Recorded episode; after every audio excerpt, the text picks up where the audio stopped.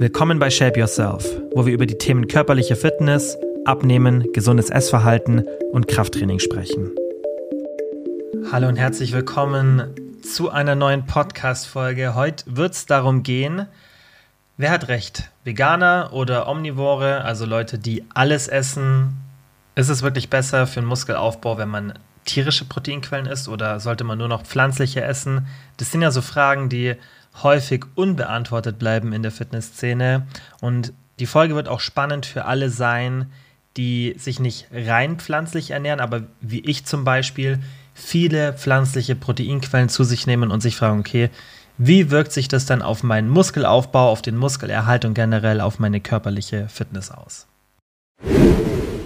Lange ist her, ich habe gerade mal nachgeschaut. Im Oktober 2023 war tatsächlich die letzte Themen-Podcast-Folge. Also die letzte Folge, in der ich mir mit euch wirklich ein einziges Thema in einer Folge, wie wir es so oft schon gemacht haben, länger angeschaut habe. Dazwischen gab es jetzt viele QA-Folgen, viele Gastfolgen, lag auch daran, dass ich ja im November einen kompletten Monat auf Teneriffa war und die Zeit dort genutzt habe, um Podcasts mit den Leuten, mit denen ich vor Ort war, aufzunehmen. Dann hatten wir jetzt vor kurzem eine Podcast-Folge mit der Nati. Zwischendrin QAs, weil ich versprochen habe, dass die mal wieder kommen. Aber eigentlich mag ich die Themenfolgen am liebsten. Also ich mag schon auch die QA-Folgen sehr, sehr gerne. Aber ich finde bei den Themenfolgen halt geil, dass ich euch ein Thema wie dieses jetzt komplett rüberbringen kann und ihr dann hoffentlich danach am Ende der Folge rausgeht und wisst, was zu tun ist, das Thema versteht und hier einfach keine Ungewissheit mehr da ist. Und ganz, ganz wichtig, wie ich gerade schon gesagt habe, auch dass ihr wisst, was zu tun ist. Und wie immer schauen wir uns jetzt im ersten Part die Theorie dahinter an, also den theoretischen Teil. Was sagt denn so die Wissenschaft zu dem Thema pflanzliche Ernährung und Muskelaufbau? Wie funktioniert das denn mit der Wertigkeit verschiedener Proteinquellen? Also wie wird es überhaupt ähm, ermittelt. Ihr habt vielleicht schon mal von der biologischen Verfügbarkeit und solchen Sachen gehört und wir gehen jetzt gleich noch mal ein bisschen mehr ins Detail als nur so, so oberflächliche Begriffe und schauen uns dann auch, wie gesagt, an, was die wissenschaftliche Datenlage denn dazu sagt, weil wir haben wissenschaftliche Daten dazu, ob das wirklich so ist, dass man unbedingt tierische Proteinquellen zu sich nehmen sollte oder ob sogar pflanzliche besser sind, wird ja auch manchmal behauptet. Und dann gehen wir im Coaching Corner Segment in die Praxis und schauen uns an, okay, wenn man sich jetzt pflanzlich ernährt oder wie ich zum Beispiel viele pflanzliche Proteinquellen in der Ernährung hat, was sollte man denn dann machen mit der Proteinzufuhr? Sollte man auf irgendwas wirklich konkret achten? Also wie setzt man das dann in der Praxis um? Was für Proteinquellen kann man dann wählen? Und ja, dann kriegt ihr einfach einen Leitfaden von mir, was ihr dann wirklich in der Praxis machen solltet. Und als kleinen Teaser, ganz zum Schluss, gibt es dann auch noch ähm, von mir was für euch, also für diejenigen, die es jetzt schaffen, eine Dreiviertelstunde oder Stunde mir zuzuhören bei dem Thema, gibt es dann auch eine, eine kleine Überraschung. Da bekommt ihr was von mir und ich würde sagen, wir starten direkt mit dem theoretischen Part und schauen uns mal an, was denn die Wissenschaft zu dem Thema sagt. Bevor wir in die Studien dazu einsteigen, wobei wir uns jetzt heute nicht die einzelnen Studien anschauen. Also ich möchte euch da nicht langweilen mit Details einzelner Studien, was wir teilweise schon gemacht haben in Podcast-Folgen davor, die euch hoffentlich nicht gelangweilt haben. Aber manchmal schauen wir uns ja Systematic Reviews oder Meta-Analysen an, wenn wir einen groben Überblick bekommen wollen oder nicht einen groben, sondern einen sehr guten Überblick, aber einfach einen Überblick über die Datenlage, weil was man ja in Systematic Reviews oder Meta-Analysen macht, ist, man nimmt mehrere Studien zusammen und versucht dann einen Konsens zu finden und zu schauen, okay, weil wir haben nicht immer die gleichen Ergebnisse in einzelnen Studien, was sagt denn so der Gesamtbereich der Forschung darüber? Und was ich jetzt auch in Vorbereitung auf die Folge gemacht habe, ist, dass ich mir überlegt habe, wie bringe ich das Thema am besten an euch ran, ohne eben so einzelne Studien rauszuheben, weil die teilweise unterschiedliche Ergebnisse zeigen. Und es gibt Systematic Reviews und auch Meta-Analysen zu dem Thema. Aber das schauen wir uns jetzt gleich an, ja, und werden dann eher uns so einen Überblick anschauen, anstatt auf einzelne Studien ähm, einzugehen. Was wir aber davor jetzt machen, ist, dass wir uns mal anschauen, okay, wie funktioniert es denn überhaupt mit der Wertigkeit verschiedener Proteinquellen? Weil das ist ja ein ganz zentraler Punkt bei diesem Thema. Man muss sich ja fragen, okay, wieso gibt es hier überhaupt eine Diskussion? Sind jetzt pflanzliche oder tierische Proteinquellen besser? weil eben es ein Fakt ist, dass die Wertigkeit einer Proteinquelle unterschiedlich ist. Das heißt, ob wir jetzt Protein aus zum Beispiel Weizen beziehen oder aus einem Rindersteak, das ist unterschiedlich, weil es gibt Aminosäuren, ja, also jede Proteinquelle hat ein Aminosäureprofil und es gibt essentielle Aminosäuren, die dann sehr, sehr wichtig sind für Muskelaufbauprozesse. Und es gibt auch Unterschiede in der Verdaulichkeit einer Proteinquelle. Das heißt, umso besser das Aminosäureprofil, also umso mehr von den essentiellen Aminosäuren enthalten sind und umso verdaulicher das Protein ist, desto qualitativ hochwertiger ist es für den Muskelaufbau. Und das zeigen Studien ganz klar, dass hier die Qualität einen erheblichen Einfluss auf den Muskelaufbau hat. Und hier entsteht dann logischerweise auch die Diskussion darüber, ob jetzt pflanzliche oder tierische Proteinquellen besser sind. Was wir jetzt, hätte ich vielleicht ganz am Anfang sagen müssen, in der Folge hier nicht machen, ist uns die gesundheitlichen Auswirkungen beider Ernährungsweisen anzuschauen. Ich habe das heute schon mal in meiner Instagram-Story oder gestern geteasert, dass es die Folge gibt. Gestern habe ich das gemacht. Und dann kam schon die erste Frage, ob ich mal generell darauf eingehen kann, in Bezug auf ja, die gesundheitlichen Aspekte von einer pflanzlichen oder eben tierischen Ernährung. Und ich habe mir das notiert, also gerne auch immer so Folgenvorschläge am besten mir per Instagram DM schicken, weil ich habe bei mir in meinem Notion-System, wo ich meine Arbeit organisiere, ähm, so eine Content-Ideensammlung und da kommt es dann rein und das evaluiere ich dann immer regelmäßig, wenn ich meinen Content plane. Das heißt, da gibt es dann sicherlich auch demnächst mal eine Folge darüber. Ich werde das wahrscheinlich splitten, sodass wir uns mal anschauen, okay, was für Unterschiede gibt es denn da in Bezug auf die Gesundheit? Dann will ich auch eine Folge machen, okay, wenn man sich dann entscheidet, sich pflanzlich zu ernähren, was gibt es denn hier an Sachen, die man beachten sollte? B12 Stichwort, Eisen und so weiter. Das möchte ich jetzt aber nicht in die Folge reinbringen, weil sonst würde das absolut den Rahmen sprengen und wir sind hier drei Stunden in der Folge drin, weil es wird jetzt vermutlich eh schon eine Stunde dauern, bis wir das Thema durchhaben und ich das euch wirklich so rüberbringen kann, dass ihr auch danach keine Ungewissheit mehr habt und deswegen ähm, seid nur, also euch bewusst, dass jetzt das in der Folge, was ihr erwarten könnt, ist wirklich Thema rein Muskelaufbau oder halt Muskelerhalt logischerweise dann auch. Also zurück ähm, zu der Wertigkeit. Wir haben eben das Aminosäureprofil und die Verdaulichkeit. Und es ist halt so, dass es verschiedene Methoden gibt, um diese Proteinqualität zu zu bemessen, weil das Aminosäureprofil ist sehr, sehr komplex. Es gibt halt viele Aminosäuren, die essentiell sind. Und dann gibt es auch wieder ein paar Aminosäuren, die wichtiger sind für den Muskelaufbau, zum Beispiel Leucin. Und dann gibt es natürlich auch mehrere Aminosäuren, die in unterschiedlichen Mengen vorhanden sein sollten, damit es ein hochqualitatives Protein für die für den Muskelaufbau ist. Das heißt, wir können nicht sagen, da fehlt jetzt die eine Aminosäure, deswegen ist das nicht so hochqualitativ, sondern oft ist es so, dass wir sagen, ey, da fehlen vier Aminosäuren und diese nicht so hoch, also diese in nicht so hohen Mengen verfügbar, deswegen ist die Qualität nicht so gut.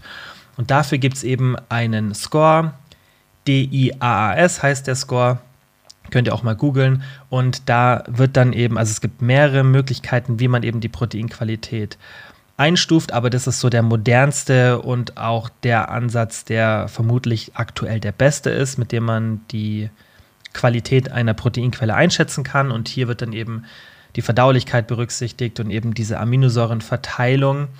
Und da ist dann eben, also nicht wegen diesem Dia-Score, sondern auch wegen anderen Sachen, ist in Vergangenheit immer diese Diskussion entstanden. Ja, habt ihr sicherlich schon mal gehört, pflanzliche Proteinquellen sind immer schlechter oder vielleicht behaupten noch manche, dass tierische schlechter sind, wobei hier eigentlich der, wenn man wirklich nur ein bisschen oberflächlich die wissenschaftliche Literatur anschaut, relativ schnell klar wird, dass der Konsens ist, dass tierische Proteinquellen in der Regel deutlich anaboler sind auf einer Grammbasis.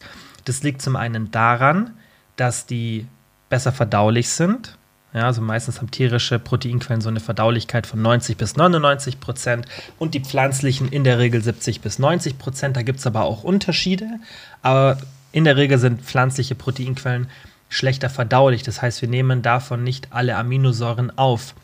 Und in pflanzlichen Proteinquellen fehlt meistens mindestens eine essentielle Aminosäure. Das ist auch so eine Eigenschaft, die man fast über alle pflanzlichen Proteinquellen sieht.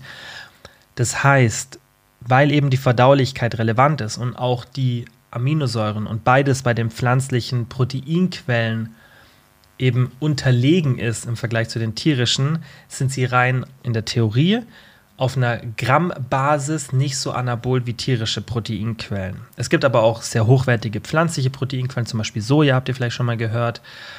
Das heißt aber nicht, dass wir jetzt hier schon das Thema zumachen können und sagen, okay, Diskussion ist erledigt, pflanzliche Proteinquellen sind schlechter für den Muskelaufbau, weil das Ganze Nuancen hat. Wir können Muskelaufbau nicht isoliert betrachten in Bezug auf so eine simplifizierte Regel, dass wir sagen, es kommt nur auf die Verdaulichkeit an und nur aufs Aminosäureprofil, weil eben vieles da eine Rolle spielt. Dazu kommen wir jetzt dann gleich nochmal. Und wir können schon hier früh einhaken und in der wissenschaftlichen Literatur ganz klar sehen, dass eine Kombination verschiedener pflanzlicher Proteinquellen die Qualität oft stark beeinflussen kann. Also wenn wir pflanzliche Proteinquellen kombinieren, habt ihr vielleicht schon mal in Proteinshakes gesehen, dass gute Hersteller da oft Proteinquellen kombinieren. Manchmal machen die das wegen Geschmack, aber auch oft wegen eben dieser Qualität, weil dadurch können sich dann die Aminosäuren ausgleichen. Die Verdaulichkeit wird nicht immer so krass beeinflusst, aber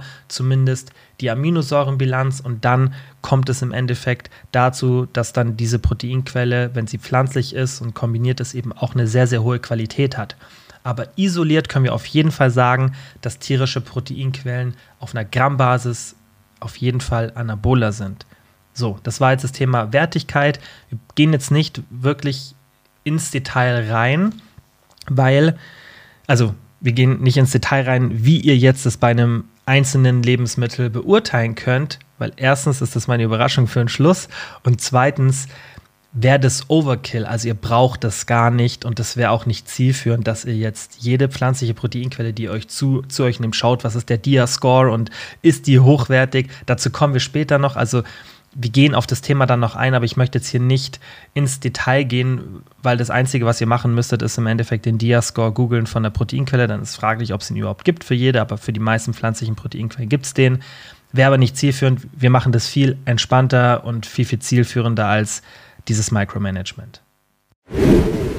Okay, da wir das jetzt geklärt haben und hier mal eine solide Grundlage geschaffen haben und verstanden haben, warum gibt es überhaupt diese Diskussion, ja, jetzt können wir mal in die Studien schauen und uns anschauen, was sagen die denn zu den Unterschieden einer omnivoren oder pflanzlichen Ernährung. Also omnivore Ernährung ist im Endeffekt alles zu essen, tierische Produkte, pflanzliche Produkte.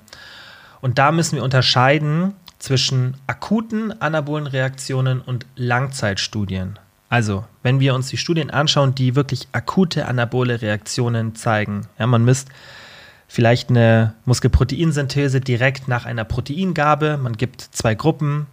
Einer Gruppe gibt man irgendwie ein Whey-Protein, der anderen gibt man ein Reisprotein oder eine Mischung aus Reis und Erbse oder man gibt der einen Gruppe vielleicht gar nichts und schaut sich dann hier die akute anabole Reaktion an. Da sieht man ganz deutlich, dass tierische Proteinquellen in Bezug auf eben diese Muskelproteinsynthese, die ein ganz wichtiger Faktor beim Muskelaufbau oder auch Muskelerhalt ist, dass die tierischen Proteinquellen eine deutlich anabolere Reaktion zeigen. Wenn man aber pflanzliche Proteinquellen mit einem guten Aminosäureverhältnis benutzt, dann ist die Überlegenheit meist gar nicht mehr so groß. Hier ist es aber wichtig zu sagen, dass die akute anabole Reaktion, also was ich jetzt gerade schon im ersten Part gesagt habe, das isoliert zu betrachten, nicht das ganze Bild zeigt, weil der gesamte Zeitraum ist wichtig. Und hier müssen wir in die Langzeitstudien gehen, weil die geben uns wirklich einen Aufschluss darüber, was passiert denn, wenn wir das über den längeren Zeitraum betrachten. Weil wenn wir nur diese akuten Studien anschauen, dann können wir halt nur sagen, okay, was passiert in einem Moment. Aber wir wissen jetzt nicht, gleicht sich dieser Effekt vielleicht mit der Zeit aus Spiel, vielleicht spielen da noch andere Faktoren eine Rolle, also wie viel Protein nehme ich insgesamt zu mir. Wir müssen einfach mehr Fragen stellen, um das Thema abrunden zu können und auch wirklich einen Konsens zu ziehen. Und das ist eben, was die meisten Leute, die dann vielleicht sehr, sehr stark in eine Richtung gehen, die zum Beispiel sagen, ja, ihr müsst tierische Proteinquellen zu euch nehmen. Kleiner Spoiler, müsst ihr nicht. Jetzt habe ich vielleicht so das Ende schon verraten. Aber es gibt hier schon noch ein paar Nuancen. Aber die Leute verste die verstehen einfach nicht, wie wissenschaftliche Literatur funktioniert. Die, die picken sich dann eine Studie raus, die schauen sich dann eben diese anabolen Reaktionen, die akut sind, an und sagen, ja, hier seht ihr es doch, beim Whey Shake ist viel, viel besser und deswegen, ja, oder die schauen sich vielleicht sogar noch eine Stufe weiter runter, nur diesen ganz theoretischen Part an wie wird denn die Qualität einer Proteinquelle bemessen und dann sieht man auch in den Studien, hey, die pflanzlichen Proteinquellen, die ranken alle weiter unten als die tierischen. Ja, okay, das ist der erste Hinweis da, darauf, dass es vielleicht so ist, aber dann kann man noch nicht ganz sicher sagen, dass es wirklich dann in einem Ablauf von mehreren Wochen dann auch tatsächlich zu Unterschieden führt. Und da brauchen wir dann eben immer Langzeitstudien. Manchmal haben wir die noch nicht und dann klar kann man sagen, hey, aktuell sieht es so und so aus, vermutlich. Also wenn wir jetzt mal sagen, wir hätten rein theoretisch nur diese akuten Studien, dann wäre die richtige Aussage, hey, es sieht danach aus, vermutlich, dass die tierischen Proteinquellen besser sind. Aber das dann so abschließend zu sagen und zu behaupten, wir wissen das ganz sicher, wenn man sich nur diese Studien anschaut, ist einfach faktisch falsch und es wird oft schlecht kommuniziert. Aber das Gute ist, wir haben Langzeitstudien. Leider nicht ganz so viele und das Bildnis ist immer noch nicht perfekt, aber die Studien, die wir haben, die zeigen, dass die Auswirkungen auf Leistung und Muskelwachstum unterschiedlich sind. Also manchmal ist, sind tierische Proteinquellen ein bisschen besser, manchmal ist es gleich gut, aber tendenziell sieht man nicht wirklich große Unterschiede, wenn genug Protein konsumiert wird. Und das ist ein ganz, ganz wichtiger Punkt, den ihr euch merken solltet. Also wenn man genug Protein zu sich nimmt, dann sieht man in den Studien keine großen Unterschiede. Es gibt eben Hinweise darauf, dass die gesamte Proteinmenge deutlich relevanter ist als eben diese akute anabole Reaktion nach einer Mahlzeit. Dazu haben wir wissenschaftliche Datenlage. Das heißt, hier kann man schon mal den ersten Cut machen und die Leute, die sagen, okay, tierische Proteinquellen sind immer besser, darauf hinweisen, dass es eben nicht so ist, wenn man genug Protein konsumiert. Und das habt ihr vermutlich, wenn ihr den Podcast öfter hört, schon mal von mir in einem QA oder in irgendeinem anderen Zusammenhang gehört, dass ich euch gesagt habe, hey, wenn ihr euch pflanzlich ernährt oder viele pflanzliche Proteinquellen zu euch nehmt, dann wäre es nur mal sicher zu gehen, einfach ein bisschen mehr Protein zu konsumieren, weil das eben die wissenschaftliche Datenlage zeigt. Man muss aber noch eine Besonderheit in den Studien hervorheben, dass es oft so ist, dass die Teilnehmer in den Gruppen einer pflanzlichen Ernährung meistens eine Supplementierung haben, um dann eben diese hohe Proteinaufnahme zu erreichen. Das heißt, in den meisten Studien wird einfach supplementiert mit Shakes, wird aber auch dann oft bei den tierischen Gruppen. Man muss hier aber berücksichtigen, dass der Unterschied der Proteinqualität bei einer omnivoren Ernährung, also wenn wir irgendwie ein Whey konsumieren oder ein Rindersteak, dass hier nicht so große Unterschiede sind. Bei der pflanzlichen Ernährung meistens schon. Also da kann es sein, dass wir eine pflanzliche Proteinquelle haben, die wir durch die normale Ernährung zu uns nehmen, die eine deutlich niedrigere Qualität hat als eine supplementierte pflanzliche Ernährung. Das heißt, dass ein pflanzlicher Proteinshake meistens eine sehr, sehr hohe Qualität hat. Und das müssen wir berücksichtigen. Das heißt, wir wissen jetzt nicht ganz genau, was wäre denn der Fall, wenn wir wirklich uns ohne Proteinshakes oder ohne hochwertige pflanzliche Proteinquellen ernähren, ohne Kombination, darauf kommen wir jetzt dann auch gleich nochmal. Also haben wir vorhin schon gesagt, dass eine Kombination von Proteinquellen eine höhere Qualität erzeugt bei pflanzlichen Proteinquellen, was wäre dann? Ja, also um das nochmal ein bisschen greifbarer zu machen, Szenario 1, wir haben eine Person, die sich pflanzlich ernährt, ohne Proteinshakes und mit wenig Kombination von Proteinquellen, sondern immer mit sehr, sehr minderwertigen ja, oder nicht so hochqualitativen pflanzlichen Proteinquellen.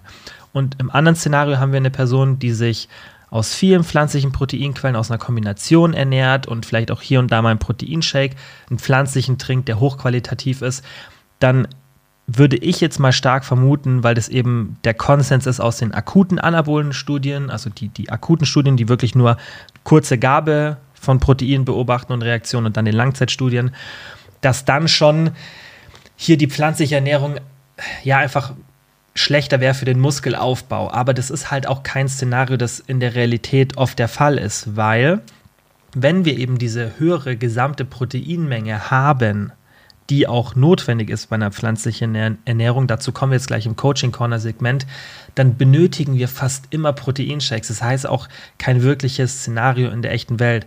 Und man muss ja auch beachten, selbst die Leute, die keine Proteinshakes zu sich nehmen und sich pflanzlich ernähren und eine hohe Proteinzufuhr haben, die kombinieren meistens pflanzliche Proteinquellen. Aber habt es so im Hinterkopf, ich hoffe, das kam jetzt richtig rüber, ähm, was hier der Unterschied ist. Also man muss wirklich berücksichtigen, dass in den meisten Studien supplementiert wird. Das heißt, diese Ergebnisse, die wir hier sehen, dass es keine großen Unterschiede gibt, solange die Proteinmenge hoch ist bei einer pflanzlichen Ernährung, also wie hoch die ist, kommen wir gleich im Coaching Corner Segment dazu, was da empfohlen wird. Da ist halt meistens eine Supplementierung mit berücksichtigt und die hat hohe, also die hat Proteinquellen, die eine hohe Qualität haben. Das heißt, wenn wir die nicht haben, die Shakes, und wirklich isolierte Proteinquellen, die nicht so gut sind, also die nicht so eine hohe Qualität haben und wie gesagt wenig Kombination haben, was eine höhere Qualität verursacht, dann kann es sein, dass wir hier doch bei einer pflanzlichen Ernährung eine, einfach einen schlechteren Muskelaufbau sehen würden. Aber in der Regel wird das nicht der Fall sein, weil ihr entweder Proteinquellen kombiniert, um diese hohe Proteinzufuhr zu erreichen, oder auf Shakes zurückgreifen müsst. Ja. Dementsprechend ähm, kann man das Thema so abschließen und dann machen wir jetzt kurz noch ein Fazit und dann gehen wir ins Coaching Corner Segment. Also kurzes Fazit, um das zusammenzufassen, was sich vielleicht auch manche nur den Part anhören.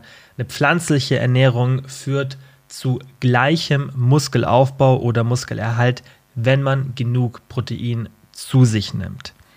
Wie viel das ist und wie ihr das dann in der Praxis umsetzen könnt, das schauen wir uns jetzt im Coaching Corner Segment an. Also wie gerade schon gesagt, führt eine pflanzliche Ernährung zu gleichem Muskelaufbau oder Muskelerhalt, wenn man eben genug Protein zu sich nimmt. Das müssen wir jetzt immer im Hinterkopf behalten, dass es wichtig ist, genug Protein zu sich zu nehmen, weil wir schon ganz klar sehen, dass wenn die Proteinzufuhr niedriger ist, dann spielt eben die Qualität eine höhere Rolle.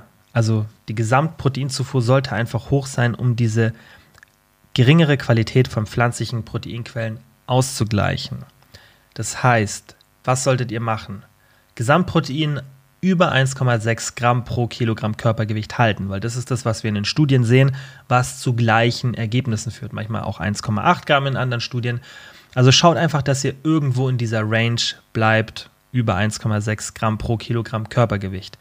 Dann würde es auch noch Sinn machen, dass ihr das tägliche Protein verteilt, sodass ihr mehrere Proteinportionen pro Tag habt. Am besten eine Proteinportion dann irgendwo über 0,3 Gramm pro Kilogramm Körpergewicht.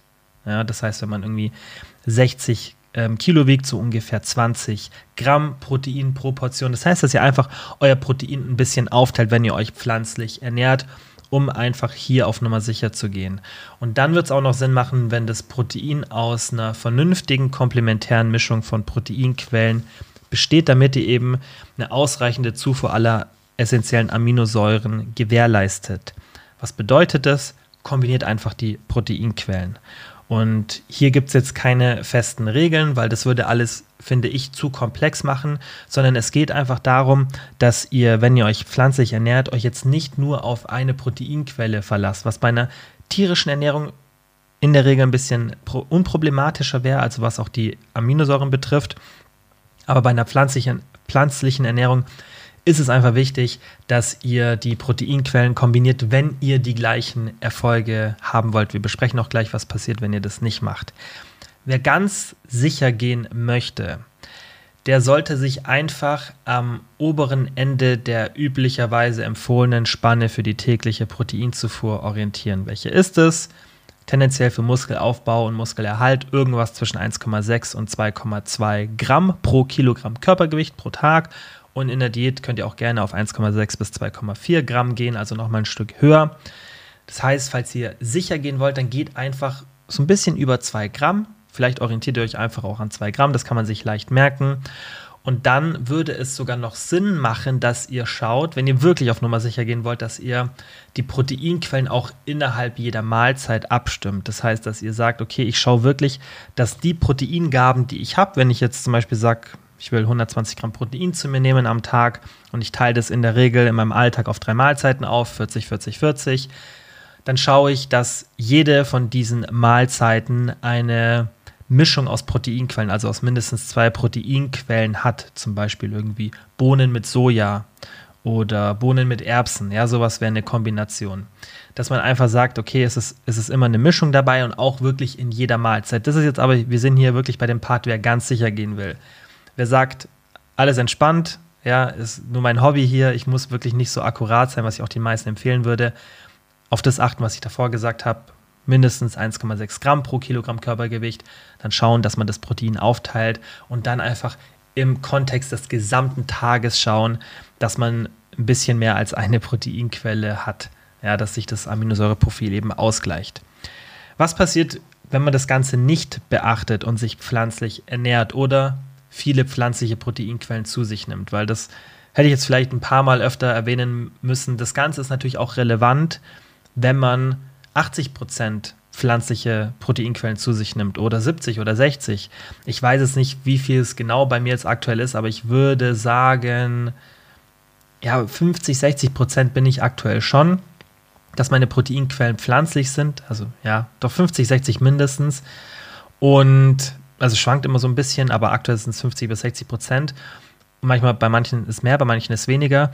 Aber das ist dann schon was, wo man vielleicht auch das alles ein bisschen berücksichtigen müsste, wenn man sagt, hey, 70 bis 80 Prozent meiner Ernährung ist pflanzlich, weil vielleicht ist die zweite Tageshälfte, also vielleicht hast du nur im Frühstück irgendwie einen Ski oder einen Quark und dann sagst du, ey, ich esse eigentlich nur noch so pflanzliche Proteinquellen, dann spielt das natürlich auch alles für dich eine Rolle, weil wir dürfen das Thema hier nicht schwarz und weiß sehen. Es geht ja nicht darum, bin ich jetzt Veganer oder bin ich kein Veganer, sondern es geht darum, welche Proteinquellen nehme ich zu mir, was für eine Verdaulichkeit haben die und was für ein Aminosäureprofil. Und wenn man jetzt zum Beispiel wie ich sagt, hey, 60 oder manchmal sogar 70 Prozent meiner, meiner Proteinquellen am Tag sind pflanzlich, das heißt, sie sind in der Regel schlechter verdaulich, haben nicht so ein gutes Aminosäureprofil, dann sollte ich natürlich das auch berücksichtigen. Und wenn dann andere Leute sehr, sehr viel tierische Produkte essen, dann müssen die da nicht so drauf achten, weil die haben eine sehr, sehr hohe Verdaulichkeit in jeder ihrer Proteingaben und auch ein gutes Aminosäureverhältnis. Und das muss man einfach berücksichtigen. Aber was ist,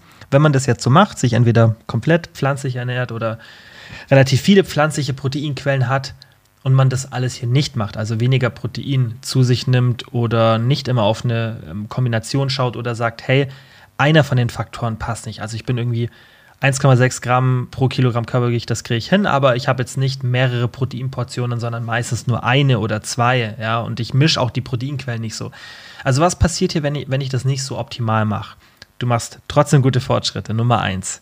Klar, wenn dein Protein wirklich tief ist, also wenn du irgendwie nur ein Gramm Protein zu dir nimmst pro Tag, das ist dann schon eher Problem. Also wir gehen jetzt mal davon aus, du schaust schon, dass du so mindestens 1,6 Gramm zu dir nimmst, vielleicht 1,5 Gramm, aber vielleicht die anderen Sachen nicht machst. Du kombinierst die Proteinquellen nicht wirklich, du teilst das Protein nicht wirklich auf und du gehst jetzt auch nicht wirklich höher als ein, 1,5 Gramm. So, du machst es wirklich nicht jetzt so, wie wir es jetzt auch im ganz sicher gehen Szenario beschrieben haben. Was passiert dann? Du machst trotzdem gute Fortschritte.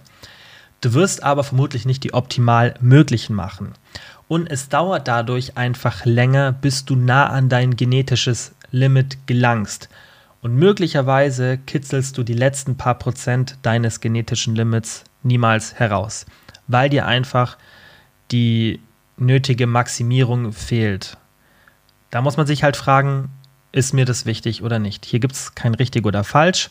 Und das ist wie bei vielen anderen Szenarien auch. Das ist ja wie bei einer Diät. Ich kann entweder ein größeres Defizit machen oder ein kleineres. Ich komme mit beiden ans Ziel. Das eine dauert einfach ein bisschen länger, das andere ein bisschen kürzer.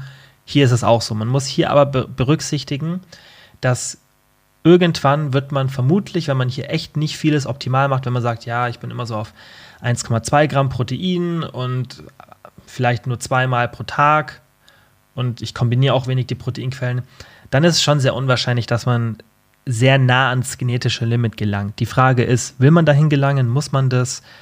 Das muss jeder für sich selber entscheiden und da gibt es kein richtig oder falsch. Also jetzt nicht denken, dass man das machen muss, wenn man sich pflanzlich ernährt und irgendwie trotzdem Muskeln aufbauen möchte und fit, fit aussehen möchte, fit sein möchte, ist nicht unbedingt notwendig. Wir sprechen ja hier auch immer von der Maximierung dann in manchen Szenarien, aber für mich ist auch immer wichtig, dass ich euch kommuniziere, was passiert denn, wenn ihr das nicht maximiert. Und davon geht nicht die Welt unter, aber wir wollen ja auch in der Folge hier drüber sprechen, was ist denn wirklich faktisch besser und was ist das optimale Szenario. So, das war Thema Proteinzufuhr mit einer pflanzlichen Ernährung und jetzt gehen wir in den letzten Teil vom Coaching Corner Segment und zwar, wie ihr das denn in der Praxis umsetzen könnt mit pflanzlichen Proteinquellen. Ich glaube, das ist für die meisten der spannendste Teil. Ja, und ich würde sagen, da gehen wir jetzt rein. Also nochmal als Reminder, weil es ja ein paar Leute gibt, die in den Kapitelmarken hin und her springen oder vielleicht nochmal für euch alle als Erinnerung.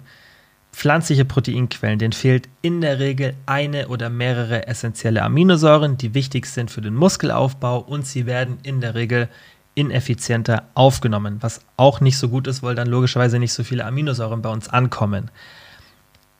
Jetzt schauen wir uns an, was sind denn so reine pflanzliche Proteinquellen, damit wir auch überhaupt diesen Faktor gesamte Proteinzufuhr, die ja höher sein sollte, erreichen können, damit wir diese schlechteren Gegebenheiten, die wir gerade besprochen haben, also nicht immer alle essentiellen Aminosäuren und ineffizientere Aufnahme, damit wir das ausmerzen können sozusagen, ja, dass wir einfach eine höhere Proteinzufuhr haben. Was wir jetzt gerade alles besprochen haben, müssen wir jetzt nicht nochmal wiederholen. Wer sich nicht angehört hat, hat hört es euch unbedingt an. Wie kommen wir denn jetzt auf eine hohe Proteinzufuhr mit einer pflanzlichen Ernährung? Weil hier tun sich sehr, sehr viele schwer. Und das ist auch eine Erfahrung, die ich im Coaching gemacht habe, dass da einfach viele Leute, die sich pflanzlich ernähren, Probleme haben. Und das Gute ist, dass es da Lösungen gibt und dass ich das ja auch für mich schon selber in der Praxis umgesetzt habe. Ich habe auch schon mal komplett vegane Zeit gemacht, ist aber schon lange her. Und ich mache es auch in meinem Alltag so. Also es gibt viele Tage, da, da esse ich gar kein, also das Fleisch und so oder Geflügel gibt es viele Tage, wo ich gar keins esse. Aber es gibt auch viele Tage, jetzt mal abgesehen von meinem Frühstück, was meistens ähm, jetzt aktuell Skier beinhaltet, esse ich oft ähm, viele Tage keine Pflan also keine tierischen Proteinquellen. Also ich habe da auch selber viel rumexperimentiert, aber auch einfach viel im Coaching haben wir viel rumprobiert und ich habe ein gutes Gefühl dafür bekommen, was den Leuten in der Praxis dann wirklich hilft und ähm, ja, mit welchen Strategien man vielleicht oder was für Wunschvorstellungen man vielleicht auch ablegen sollte, weil mir ist ja auch immer hier ganz wichtig, dass ich mit euch die Realität der Situation teile und darüber habe ich auch schon ganz oft mit Leuten im Coaching gesprochen, weil das bringt nichts, wenn ich jemandem was erzähle, was ein hypothetisches Szenario ist oder irgendwie sage, ja, also ich will kein Bild malen, das niemals in der Realität mit einer hohen Beständigkeit durchgeführt werden kann, weil das bringt niemandem was, irgendein ja, irgend so ein, so ein Gedankenkonzept nur zu, ähm, ja, zu konzipieren, das dann nie durchgeführt wird. Es geht darum, okay, was ist denn wirklich realistisch und, und dann muss man schauen, wie kann ich damit arbeiten. Und die Realität ist eben, dass die Proteinzufuhr, wenn man die rein über pflanzliche Proteinquellen erreichen möchte, auch noch eine hohe, weil das Problem ist halt auch, wir können jetzt nicht sagen, ja, man ernährt sich pflanzlich und dann geht man halt auch noch mal ein bisschen tiefer, weil es ist eh schon schwieriger. Wir haben halt das Problem, dass wir eigentlich auch noch ein bisschen höher gehen sollten, damit wir dann auch eben die optimalen Erfolge haben. Und das ist schon eh schwierig genug. Und wenn man sich vielleicht noch in einer Diät befindet und weniger Kalorien zur Verfügung hat, dann wird es noch schwieriger. Wieso? Weil viele pflanzliche Proteinquellen noch Carbs, also Kohlenhydrate und Fett ähm, dazu liefern, Hülsenfrüchte, Nüsse etc. Ihr habt sicherlich schon mal diese Instagram-Infografiken gesehen, die totaler Nonsens sind, in denen halt dann irgendwelche komischen Vergleiche gezeigt werden. Wir schauen uns jetzt gleich auch dann hier nochmal ähm, konkret an. Also wir schauen uns jetzt mal an, wie können wir das Problem lösen? Wie können wir eine hohe Proteinzufuhr über pflanzliche Proteinquellen erreichen? Und wie ich euch gerade schon beschrieben habe, wie würde ich das jetzt auch im Coaching lösen? Wie, wie gehen wir das an? Das ist natürlich immer unterschiedlich, weil jede Person eigene Präferenzen hat, Mahlzeitenaufteilung, gesamte Kalorienzufuhr, gesamte Proteinzufuhr, aber damit ihr das Konzept versteht, wie man hier rangehen muss und wie gesagt, realistisch und nicht irgendwelche, sich auch oft dann auf TikTok so oder Instagram irgendwie so Tage von Leuten, die sich vegan ernähren und dann halt so ultra fancy Shit kochen und dann, ich schaue mir dann die Kommentare an, weil ich das auch mal verstehen will, wie Leute das dann aufnehmen und das genau, dass die Leute schreiben dann, ja, wie unrealistisch, wer hat denn so viel Zeit zum Kochen? Und das ist halt so, das, es ist halt nicht so, dass die meisten Leute jeden Tag eine Stunde in der Küche verbringen können. Das ist nicht die Realität. Wer da Bock drauf hat, okay, der kann das gerne machen, aber die Personen stellen sich ja dann eh nicht die Fragen, weil die kriegen das ja dann gut gelöst. Aber für die, die sagen, ey, ich habe nicht Zeit, immer so fancy Shit zu kochen und dann vielleicht da ähm, viele verschiedene Proteinquellen einzubauen und dann viel rumzuprobieren und viel rumzuplanen. Da muss man halt was Praktikables finden, was, was auch im Alltag dann dauerhaft funktioniert und dann zu einer hohen Beständigkeit und dann auch zu besseren Ergebnissen führt. Also Nummer eins, Hülsenfrüchte sind gut als Beilagenersatz. Das habe ich euch schon oft als Tipp mitgegeben, weil als isolierte Proteinquelle Hülsenfrüchte zu nehmen, ist, wie ich vorhin schon erwähnt habe, nicht so gut, weil sie halt auch viele Kohlenhydrate liefern. Und da haben wir halt den Vorteil bei tierischen Proteinquellen, da haben wir reine Proteinquellen. Und was heißt für mich reine Proteinquelle? Da ist ein gutes Verhältnis von Kalorien zu Protein. Weil zum Beispiel, wenn wir uns Geflügel anschauen, da kriegen wir halt vielleicht noch ein halbes Gramm Fett dazu, wenn wir jetzt irgendwie eine Hühnerbrust haben. Da kommt jetzt aber nichts an sonstigen Kalorien mit. Das heißt, wenn man eine bestimmte Proteinzufuhr erreichen möchte und dann isst man 100 Gramm Hühnerbrust, dann kriegt man nicht gleichzeitig noch 20 Gramm Kohlenhydrate mit, die an anderer Stelle dann fehlen. Heißt nicht, dass wenn man jetzt Hülsenfrüchte konsumiert, dass die dann fehlen. Aber in einer Ernährung, die ich ja auch plane, wo ich vielleicht auch Mahlzeiten aufbaue wie ein echter Mensch mit irgendwie vielleicht einer Beilage und sonstiges, da kann man dann nicht mehr so hypothetisch sprechen, sondern da muss man überlegen, okay, wie sieht denn wirklich so ein Teller dann aus?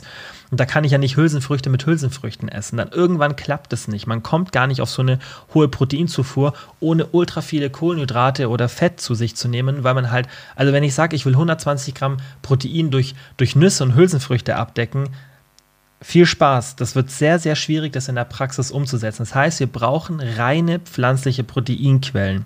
Und das ist ja das, wo die meisten dann strugglen. Deswegen, es macht schon Sinn, Hülsenfrüchte als Beilagenersatz zu nehmen, aber nicht als isolierte Proteinquelle, weil wenn ich jetzt zum Beispiel Hülsenfrüchte statt Nudeln nehme, dann habe ich nochmal 15 Gramm oder 10 Gramm Protein, Protein mehr, je nachdem, was ich halt zu mir nehme.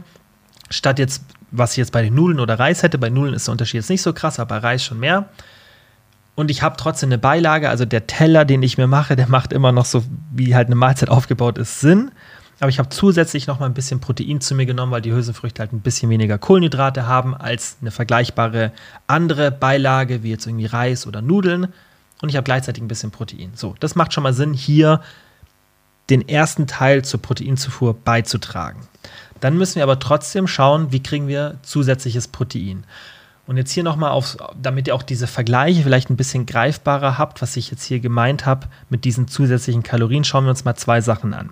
Ich habe gestern in meiner Instagram-Story abends ein Beispiel gepostet von einer Proteinwaffel, die es jetzt gerade bei einem Drogeriemarkt gibt, die ich irgendwie die ganze Zeit auf TikTok und Instagram gesehen habe, dass die Leute diese Proteinwaffel gepostet haben, wie toll die doch ist. Und dann habe ich mir das mal angeschaut, weil ich mir direkt dachte, okay, das ist Bullshit.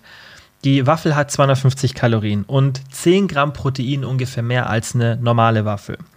Das heißt, um diese extra 10 Gramm Protein zu bekommen, im Vergleich zu einer normalen Waffel, weil die Leute ja sagen, hey, ich, eine Proteinwaffel, kriege ich mehr Protein rein, da muss ich 210 Kalorien dafür konsumieren, um an diese 10 Gramm Protein zu kommen. Wieso? Weil 10 Gramm Protein haben 40 Kalorien, die Waffel hat 250 Kalorien. Das heißt, um an diese 40 Kalorien in Form von Protein zu kommen, muss ich zusätzlich 210 Kalorien konsumieren, die ich vielleicht gar nicht konsumieren möchte. Aber ich will ja diese extra 10 Gramm Protein haben.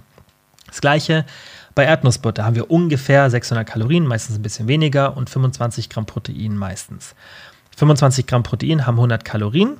Das heißt, ich muss hier 500 Kalorien extra konsumieren, damit ich 25 Gramm Protein konsumiere. Wenn ich das eben mit einer Hühnerbrust mache, habe ich das Problem nicht. Da habe ich keine 500 Kalorien extra. Und dann geht meine Mahlzeitenplanung einfach auf. Das ist das, was ich gemeint habe.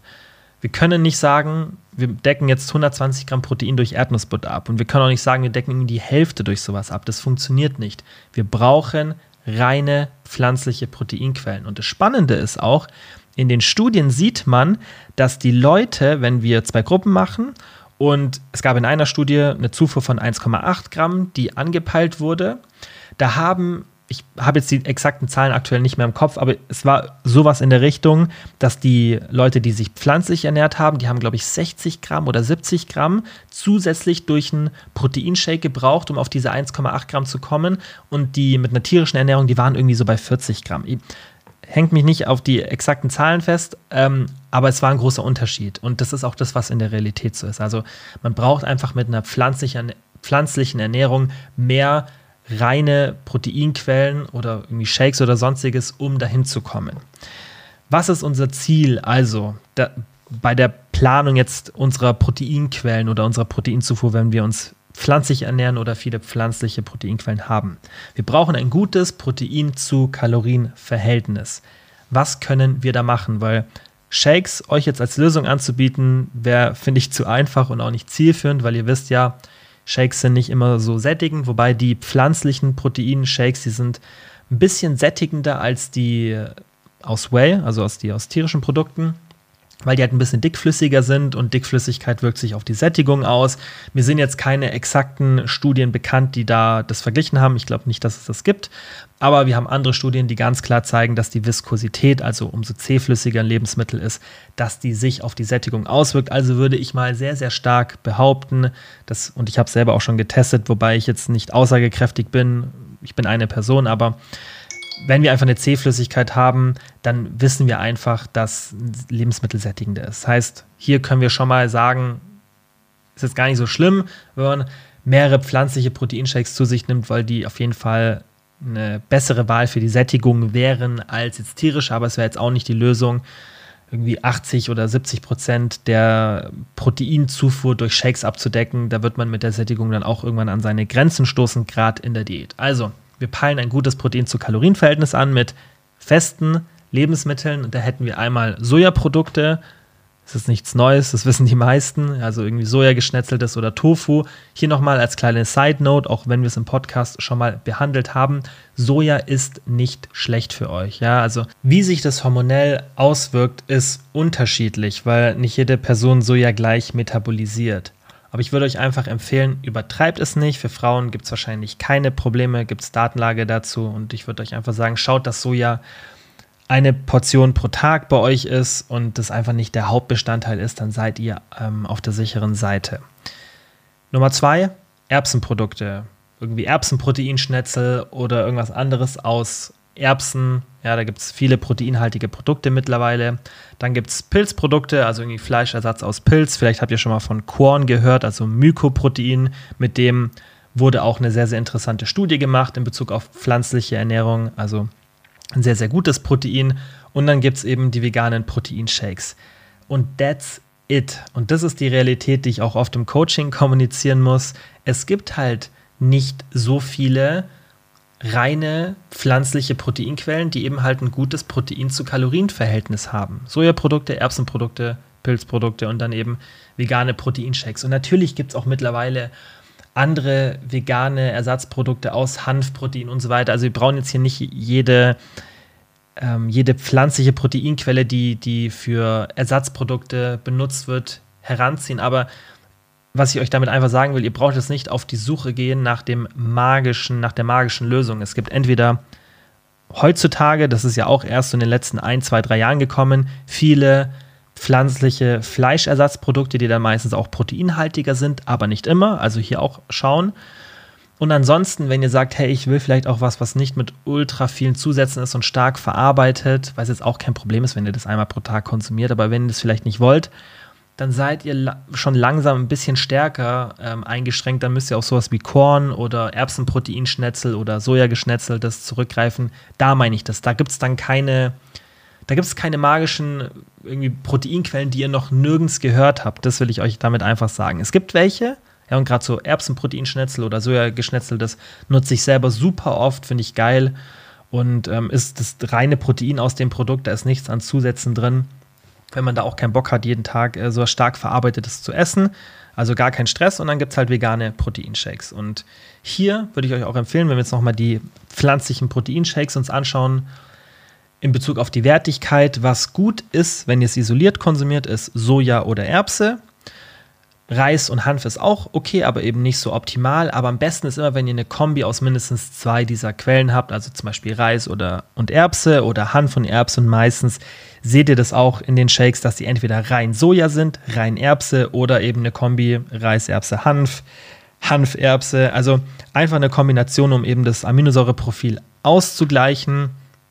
Wenn wir das ja, eben durch eine Kombination ausgleichen, dann müssen wir uns da auch nicht so viel Sorgen machen. Wir können uns auch überlegen, Leucin zusätzlich zu supplementieren, würde ich aber in der Regel nicht machen, weil es einfach alles nur noch komplexer macht. Also einfach auf das alles achten, was wir jetzt besprochen haben und bei den Proteinshakes vielleicht darauf achten, dass jetzt nicht einen reinen Reis oder einen reinen Hanfshake konsumiert, sondern eine Kombi. Wenn ihr einen isoliert, konsumiert dann schon eher Soja oder Erbse. Also zusammengefasst, Fazit jetzt für diesen Teil von den äh, pflanzlichen Proteinquellen. Bei einer hohen Proteinzufuhr, irgendwas zwischen 1,6 und 2,2 Gramm pro Kilogramm Körpergewicht, müsst ihr euch wenig Gedanken machen. Bei einer geringeren Proteinzufuhr, da würde ich schon den Fokus auf hochwertige pflanzliche Proteinquellen wie Soja oder Proteinshakes legen. Und alternativ könnte man auch in den Mahlzeiten mindestens immer zwei verschiedene Proteinquellen kombinieren, um eben deine höhere Qualität zu erreichen. Aber wie gesagt, mein Tipp wäre, einfach ein bisschen über 1,6 Gramm pro Kilogramm Körpergewicht zu euch nehmen. Und dann seid ihr auf der sicheren Seite. Dann müsst ihr euch mit den Quellen, solange ihr nicht nur eine reine Proteinquelle zu euch nehmt, nicht so viele Gedanken machen.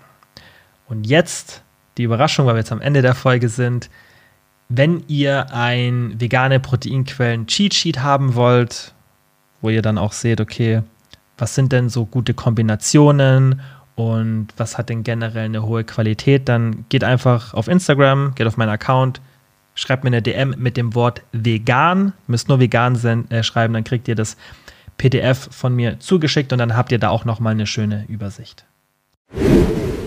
Okay, das war's für die Folge. Ich hoffe, es hat euch gefallen. Ich hoffe, es war auch für alle, die sich nicht pflanzlich ernähren, hilfreich, weil ich denke, dass viele in einer ähnlichen Situation sind wie ich und einfach den Konsum tierischer Produkte ein bisschen reduzieren und dadurch das Thema auch relevant wird. Und ich glaube, dass das, was wir jetzt hier alles besprochen haben, auch so klar war, dass ihr es wirklich in der Praxis umsetzen könnt. Also macht euch da nicht zu viele Gedanken, schaut einfach auf eine ausreichende Proteinzufuhr, schaut darauf, dass ihr die ähm, Proteinquellen ein bisschen kombiniert und dann könnt ihr auch mit einer pflanzlichen Ernährung super Fortschritte machen, weil das ist das, was die Studien zeigen. Wie gesagt, vorausgesetzt, die Proteinzufuhr ist hoch genug und ihr kombiniert ein bisschen, dann müsst ihr euch gar keinen Stress machen und für alle anderen Details habt ihr in den Folgen die Erklärungen gehört.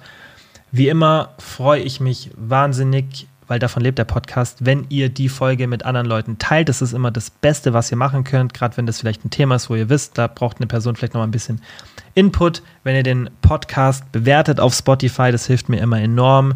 Wenn ihr den irgendwie in der Story teilt oder sonstiges. Also bewerten und den Podcast mit anderen Leuten teilen, sei es über eine DM, WhatsApp oder, oder eine Story, ist egal. Das hilft mir wirklich extrem. Und dann würde ich sagen, wie immer, vielen, vielen Dank ähm, fürs Zuhören und wir hören uns nächste Woche wieder.